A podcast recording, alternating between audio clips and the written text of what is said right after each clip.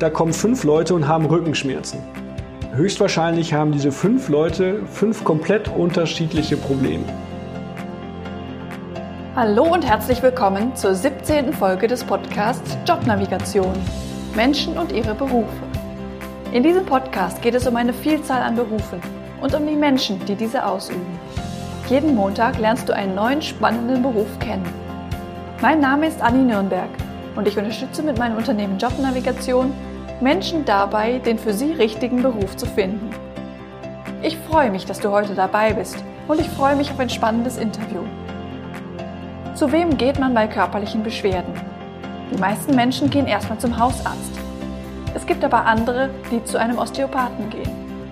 Was macht denn ein Osteopath? Wie wird man Osteopath? Warum ist der Beruf in Deutschland nur bedingt anerkannt? Das und mehr erfährst du gleich von Carsten in der heutigen Folge dieses Podcasts. Hallo Carsten, ich freue mich sehr über dieses Interview heute. Mhm. Du bist Osteopath. Ich glaube, ich hätte vor zwei Jahren noch gar nicht sagen können, was ein Osteopath überhaupt ist, was er macht. Kannst du das mal kurz zusammenfassen, was dieser Beruf überhaupt ist? Ich bin Osteopath, das stimmt. Osteopath ist für viele Leute jemand, der sie von ihren Beschwerden befreit. Das mhm. bedeutet, dass wir uns den Menschen im Gesamten anschauen. Wir betrachten also nicht immer nur einfach einen, einen kleinen Teil vom Körper, sondern wir betrachten den ganzen Menschen und mhm. gucken, wie er in Zusammenhang im Prinzip bewegt und wie er funktioniert und versuchen daraufhin ähm, herauszufinden, wo ist eine Störung und wie können wir dem Menschen dann bei dieser Störung helfen, diese zu beheben. Okay. Jetzt gibt es ja auch andere, die sagen, dass sie die Menschen von ihren körperlichen Störungen befreien können. Es Richtig. gibt Ärzte, es gibt Heilpraktiker. Genau. Wo ist denn der Unterschied? Was macht der Osteopath anders, was andere nicht machen? Also am ehesten wird der Osteopath häufig verglichen beispielsweise mit einem Physiotherapeuten. Mhm. Ja, das heißt, wir sind äh, genauso wie ein Physiotherapeut mit unseren Händen unterwegs und untersuchen den Patienten mit den Händen, fühlen und tasten alles ab, gucken, wie beweglich etwas ist und machen daraufhin unsere Diagnostik. Der Osteopath ist dahingehend anders zum Physiotherapeuten, dass er wirklich jede Menge Zeit mit sich bringt, um auch wirklich ins kleinste Detail zu gucken, wo ist jetzt genau der Punkt, der gerade nicht gut geht. Okay. Die Physiotherapie im Vergleich guckt häufig eher nach dem Symptom. Da tut es weh, da muss auch die Lösung sein. Die Osteopathie schaut das gesamte Bild des, des Menschen an und schaut, wo ist jetzt da die Störung, die den gesamten Körper im Prinzip stört. Wir sagen auch immer, wir müssen uns den gesamten Körper angucken und brauchen deswegen auch immer was mehr Zeit, so dass eine, ein Patientenkontakt eigentlich fast immer eine Stunde bei uns dauert. Mhm. Und da gucken wir vom Fuß bis zum Kiefer, bis zu den Ohren, bis über den Bauch, eigentlich alles einmal durch. Wie beweglich ist etwas? Wo findet man vielleicht Stellen, die nicht gut beweglich sind und versuchen die dann zusammen mit dem Patienten zu behandeln und zu verbessern. Okay. Mit welchen Beschwerden kommen denn Leute zu euch? Das ist sehr divers. Das ist auch das, was es immer so schwierig macht zu erklären, wann könnte Osteopathie denn tatsächlich funktionieren. Ja. ja.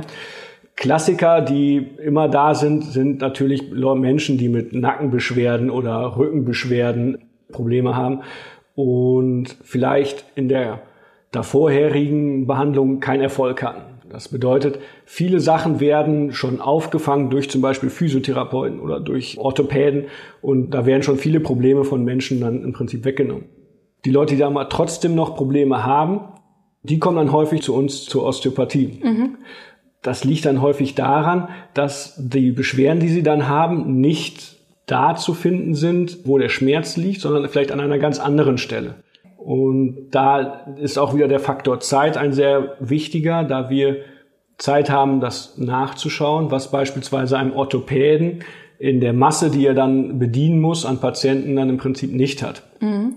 Das heißt, wir können gucken, ist der Fuß sehr beweglich? Ja, nein. Und wenn der nicht beweglich ist, entstehen dadurch dann vielleicht Schulterschmerzen. Mhm. Aber es sind nicht nur die rein körperlichen Sachen wie Knieschmerzen, Rückenschmerzen, Nackenschmerzen, die zu uns kommen, sondern beispielsweise auch Probleme mit der Verdauung.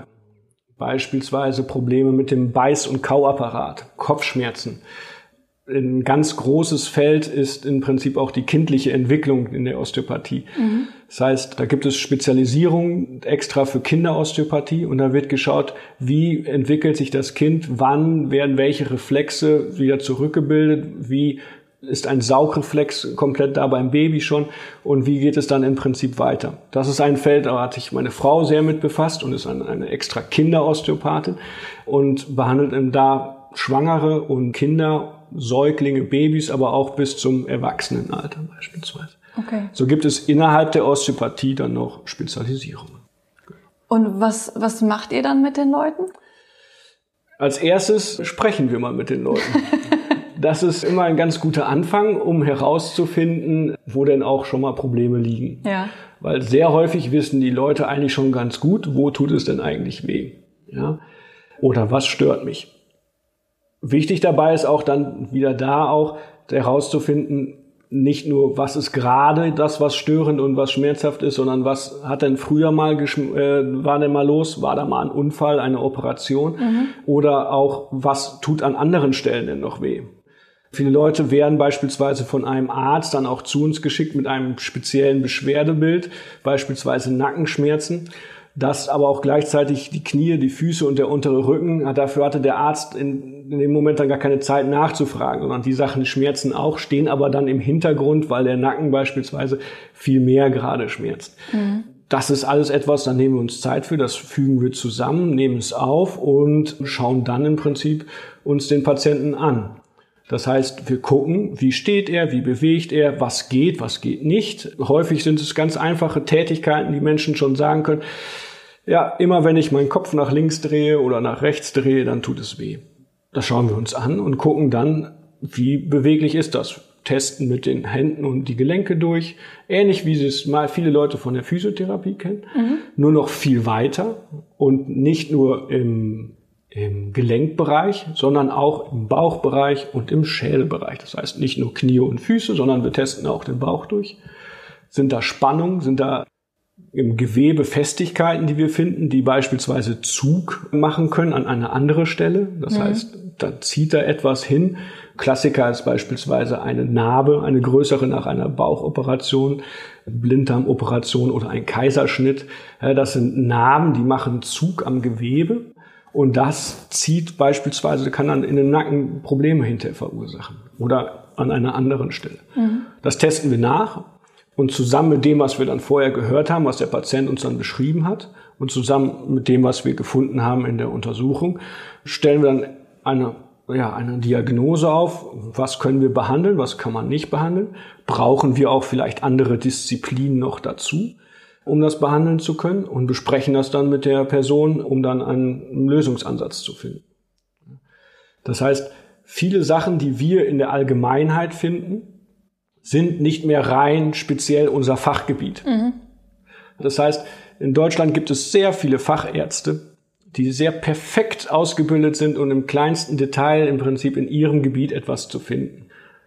Wir sind eher die, die in der Globalität gucken und mhm. herausfinden, was stimmt denn jetzt wo nicht.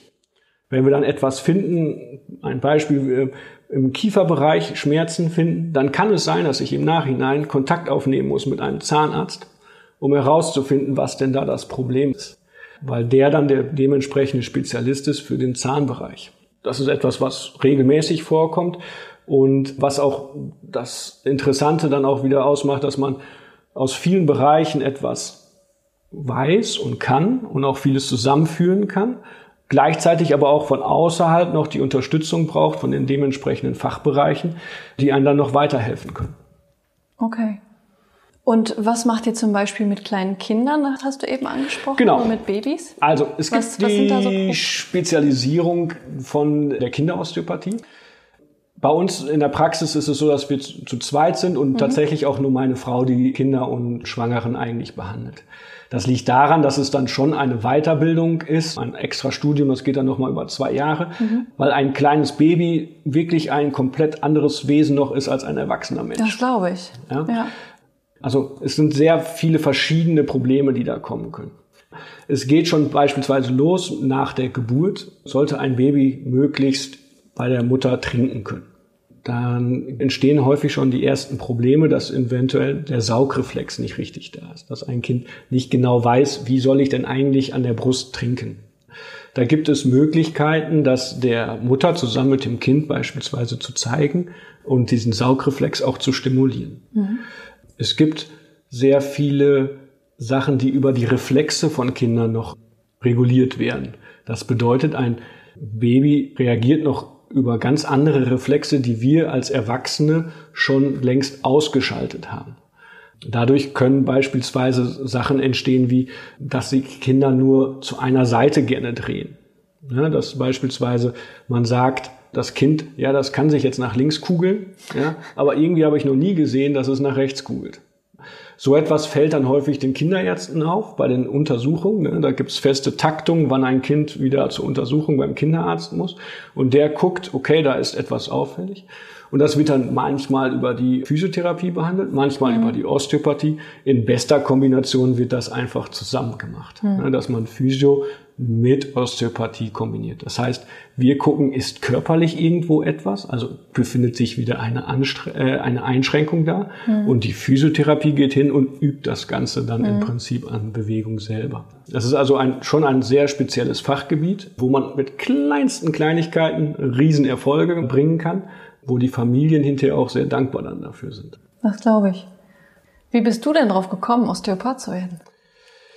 Osteopath wird man nicht einfach ganz einfach so. Wenn man ganz genau nachschaut, dann gibt es in Deutschland den Beruf des Osteopathen ja auch gar nicht. Das heißt, gesetzlich ist dieser Beruf nicht anerkannt. Mhm. Ja. Wenn man jetzt nachguckt, okay, man guckt im Internet nach Osteopathie, dann findet man da schon jede Menge Leute, die das irgendwie auf irgendeine Art und Weise anbieten. Aber es ist nicht, es ist nicht geregelt. Ja. Es gibt diesen Beruf einfach nicht. Wenn man zum Gesundheitsamt gehen möchte und sagt, sagt mir mal bitte, wo der nächste Osteopath ist, dann gibt es den Osteopathen beim Gesundheitsamt als nicht, gibt es nicht. Mhm. Also ist nicht gemeldet. Das heißt, viele Osteopathen kommen aus der Physiotherapie. Mhm. Ich auch. Das heißt, ich bin als Physiotherapeut gestartet. Also habe meine Schule abgeschlossen, habe dann Physiotherapie in den Niederlanden studiert und habe dabei schon gemerkt, okay, es gibt verschiedene Bereiche der Physiotherapie. Das ist zum einen die Trainingstherapie. Das heißt, wie trainiere ich jemanden wieder fit? Es gibt aber auch so den Bereich der manuellen Therapie, wo man viel mit den Händen arbeitet. Und dieser Bereich hat mich immer mehr interessiert. Dann habe ich geschaut, nach meinem Studium zum Physiotherapeuten, was kann ich denn weitermachen, da mich diese Basis nicht ausgereicht hat hatte überlegt, ist denn manuelle Therapie vielleicht auch etwas für mich? Habe aber festgestellt, dass ich dann auch wieder relativ schnell eingeschränkt bin auf einen gewissen Bereich. Mhm. Und das ist der Bereich der Gelenke, der Muskeln und der Nerven.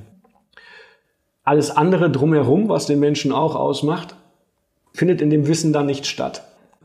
Man nennt das den parietalen Bereich. Die Osteopathie geht noch weiter, behandelt dann den viszeralen Bereich, das bedeutet dann die Bauchorgane und den kranialen und kraniosakralen Bereich, Schädel- und Beckenbereich. Das hat mich immer sehr, sehr gereizt und interessiert, wie der gesamte Zusammenhang beim Menschen eigentlich funktioniert. Vor allen Dingen zwei Sachen waren da immer, ich wollte so viel wie möglich Wissen haben über die Anatomie vom Menschen wie sind die ganzen Strukturen, mhm. aber auch über die Physiologie. Das heißt, wie mhm. hängt es im Prinzip miteinander zusammen.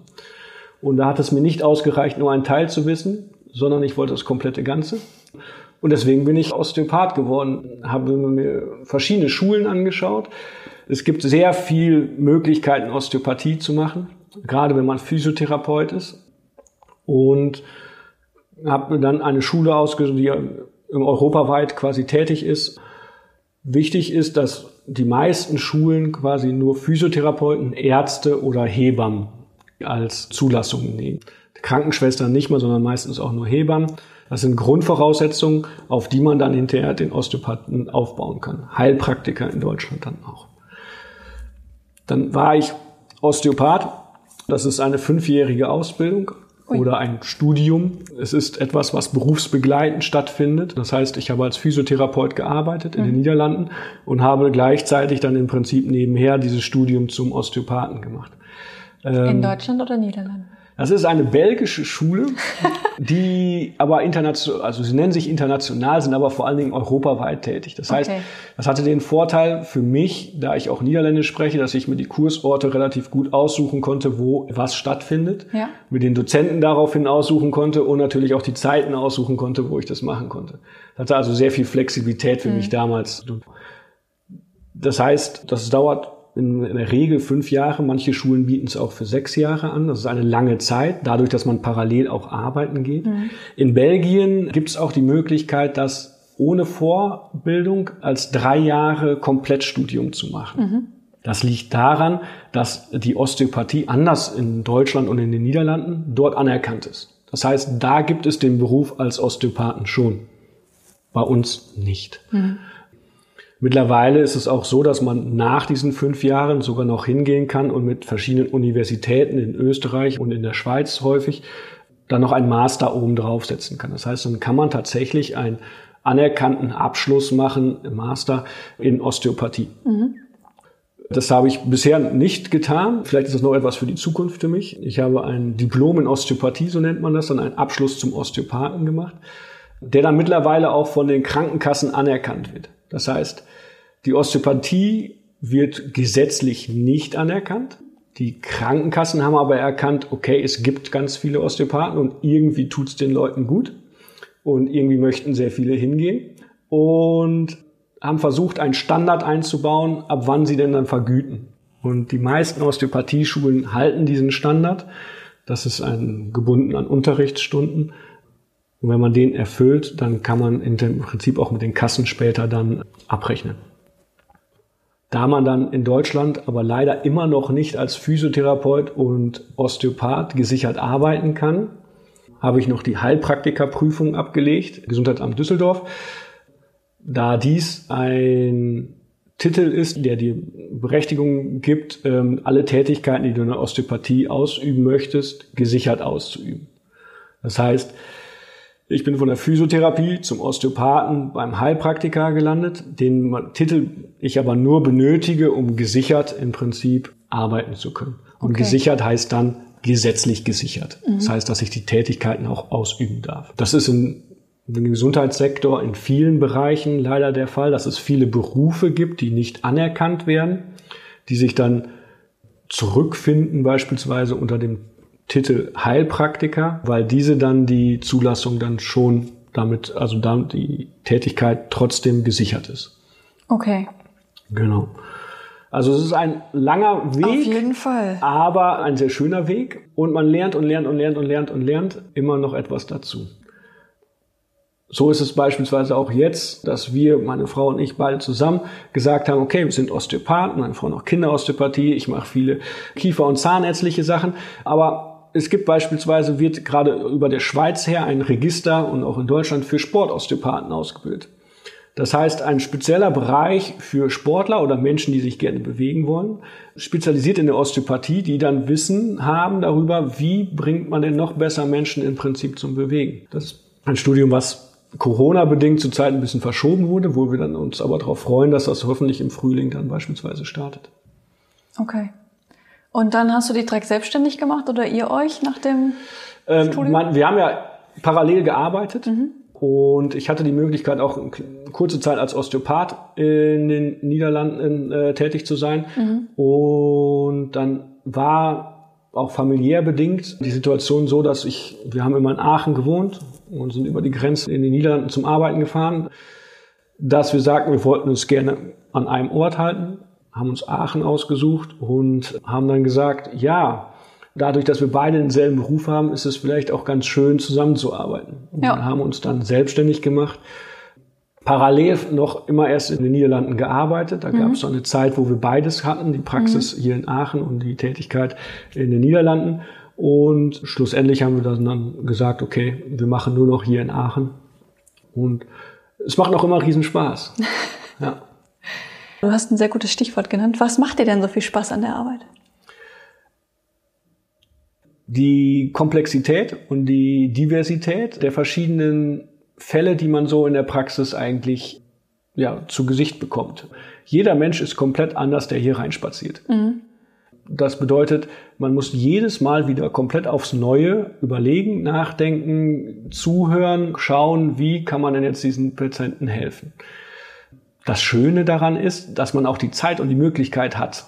Ich bin ja. frei und darf die Zeit so einstellen, wie ich das möchte. Es kommt meistens so grob auf eine Stunde hinaus. Aber mir wird jetzt nicht auferlegt zu sagen, okay, nach zehn Minuten Kasten musst du fertig sein.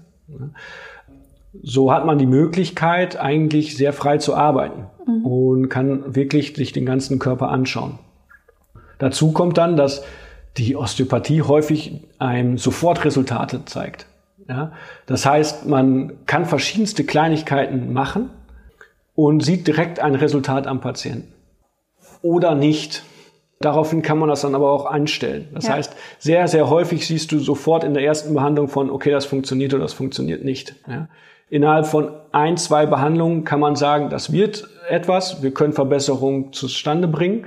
Oder man muss sagen, leider nicht. Und dann muss man schauen, wo wäre denn der Patient besser aufgehoben. Ja, häufig, weil man sich wirklich alles angeguckt hat, kann man ihm dann trotzdem noch ein Leitfaden mitgeben, welche Spezialisten beispielsweise mhm. für ihn besser wären.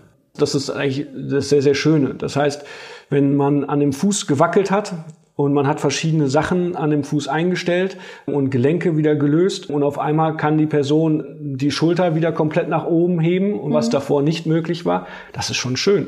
Auf jeden Fall. Und das sind Sachen, die man direkt vor Augen hat. Für den Patienten sehr schön, für mich als Therapeut sehr schön. Und das ist etwas, was, denke ich, fast nur in der Osteopathie so zu finden ist, weil man die Möglichkeit hat, genau an den Stellschrauben zu schrauben, die nötig sind. Ja. Genau. Hast du noch ein anderes Beispiel, was da so das, der, der, der Fehler, sage ich jetzt mal, mal sein kann? Ja, was immer wieder sehr schön ist, wie ich schon erwähnte, arbeite ich viel mit Zahnärzten zusammen. Mhm. Das heißt, Kiefer- und Kiefergelenksbeschwerden sind sehr viele hier in der Praxis. Aber nicht nur bei den Beschwerden schaue ich mir die Zähne und den Kiefer an, sondern auch bei allen möglichen anderen Beschwerden. Das heißt, das ist immer ein Unterteil der Untersuchung.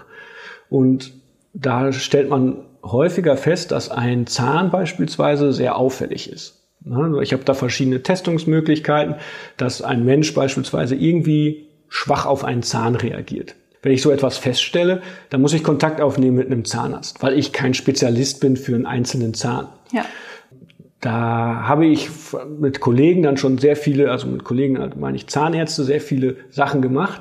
Und eine sehr schöne Sache dabei ist, dass wenn man dann den Zahn als Problem für den Menschen ausgemacht hat und diesen Zahn lokal einmal wegnimmt, das mhm. bedeutet, man kann den ganz leicht betäuben beispielsweise, und dann der ganze Körper sehr, sehr, sehr gut danach direkt funktioniert, dann weiß man, dass man als Therapeut an dem Menschen sehr, sehr viel tätig sein könnte, es ihm aber nicht unbedingt so viel hilft, da das ganze Problem eigentlich von dem Zahn ausgeht.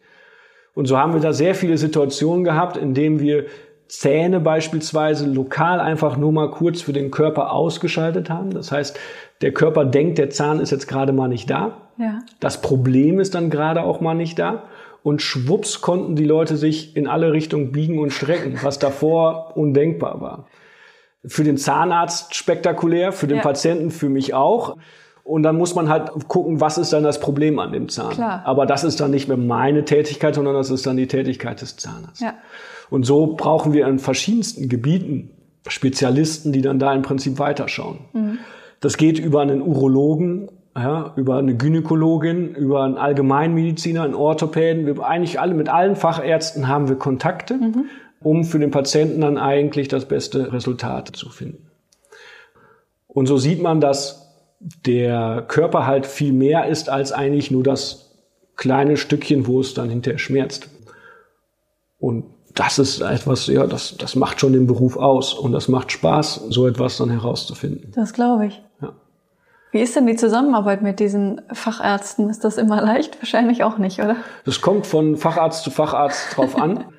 Im Großen und Ganzen ist es aber so, dass die meisten Ärzte sehr aufgeschlossen mittlerweile sind.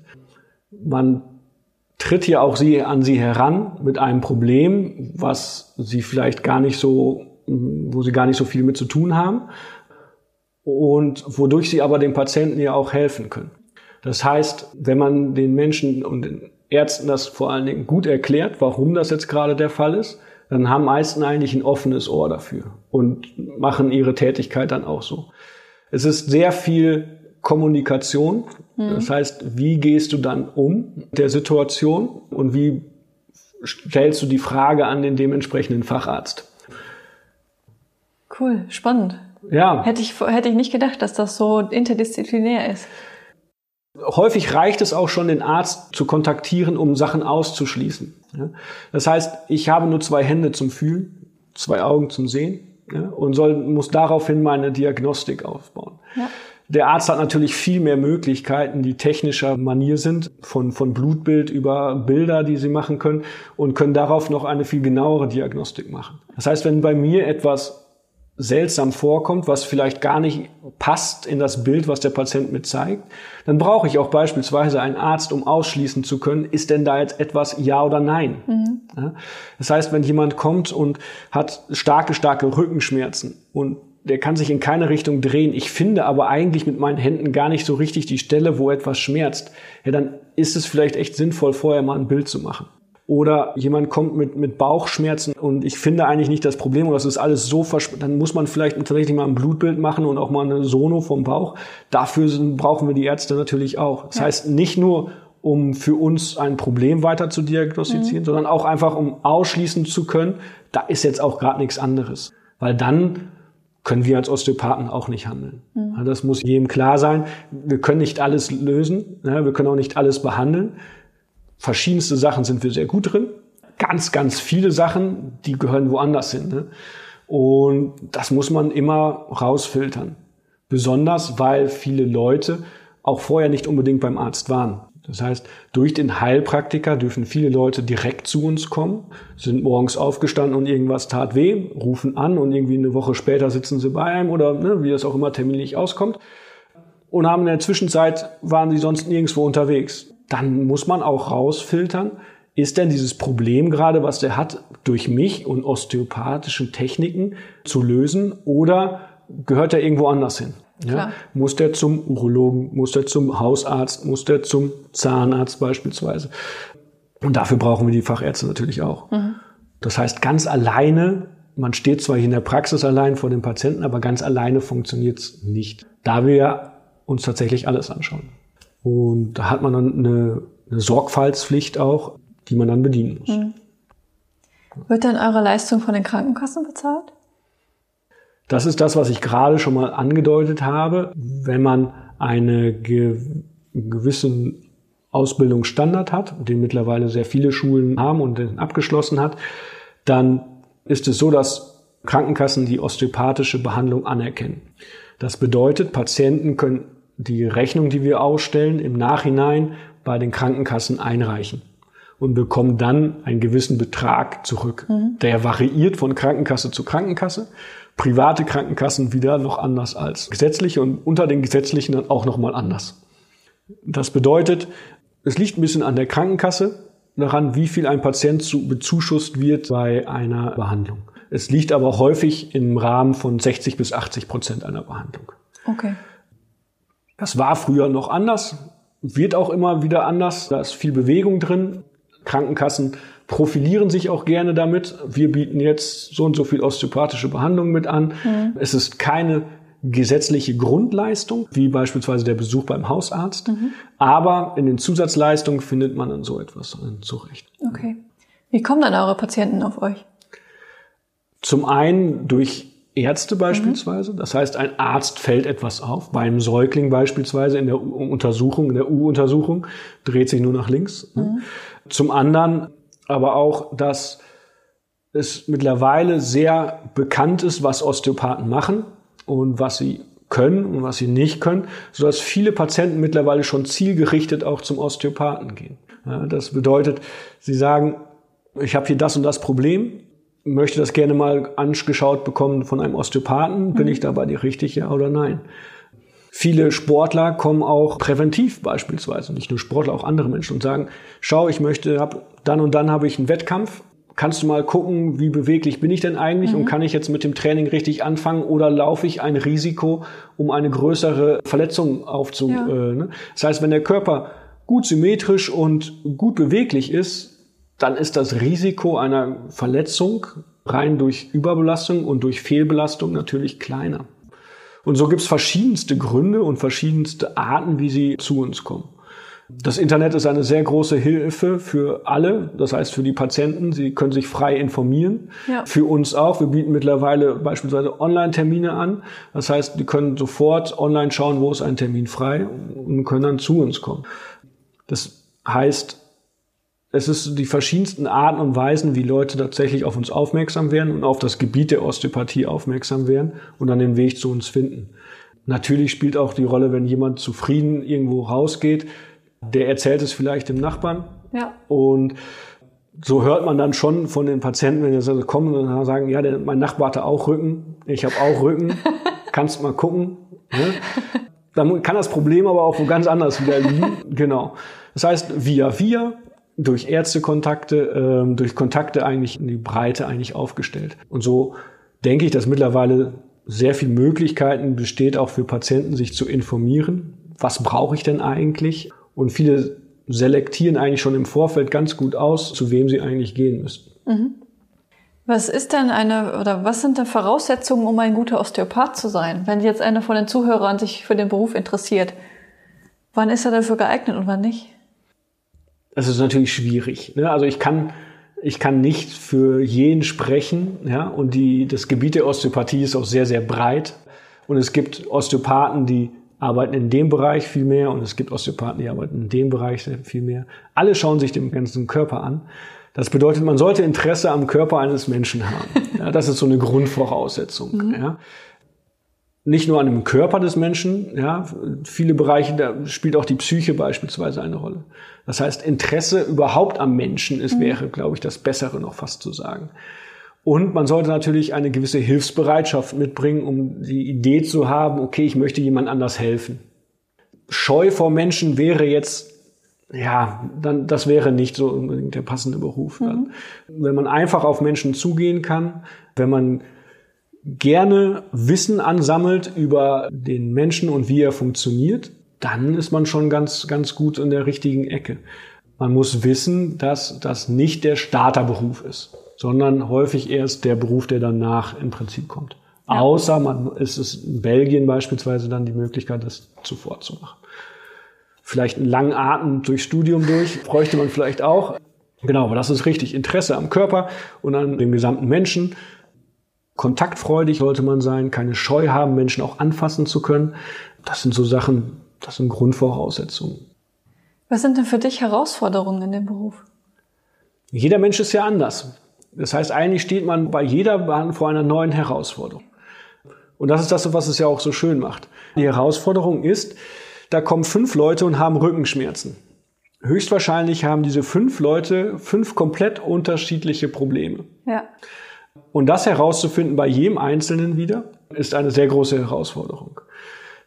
Auch herauszufinden, was denn dem Patienten gerade stört ist auch etwas, was mhm. nicht immer so ganz einfach ist. Der Rücken tut weh ist eine allgemeine Äußerung. Bei dem einen ist es mehr das Gesäß, bei dem anderen ist es mehr der untere Rücken, bei dem dritten ist es vielleicht schon Richtung Schulter ziehen.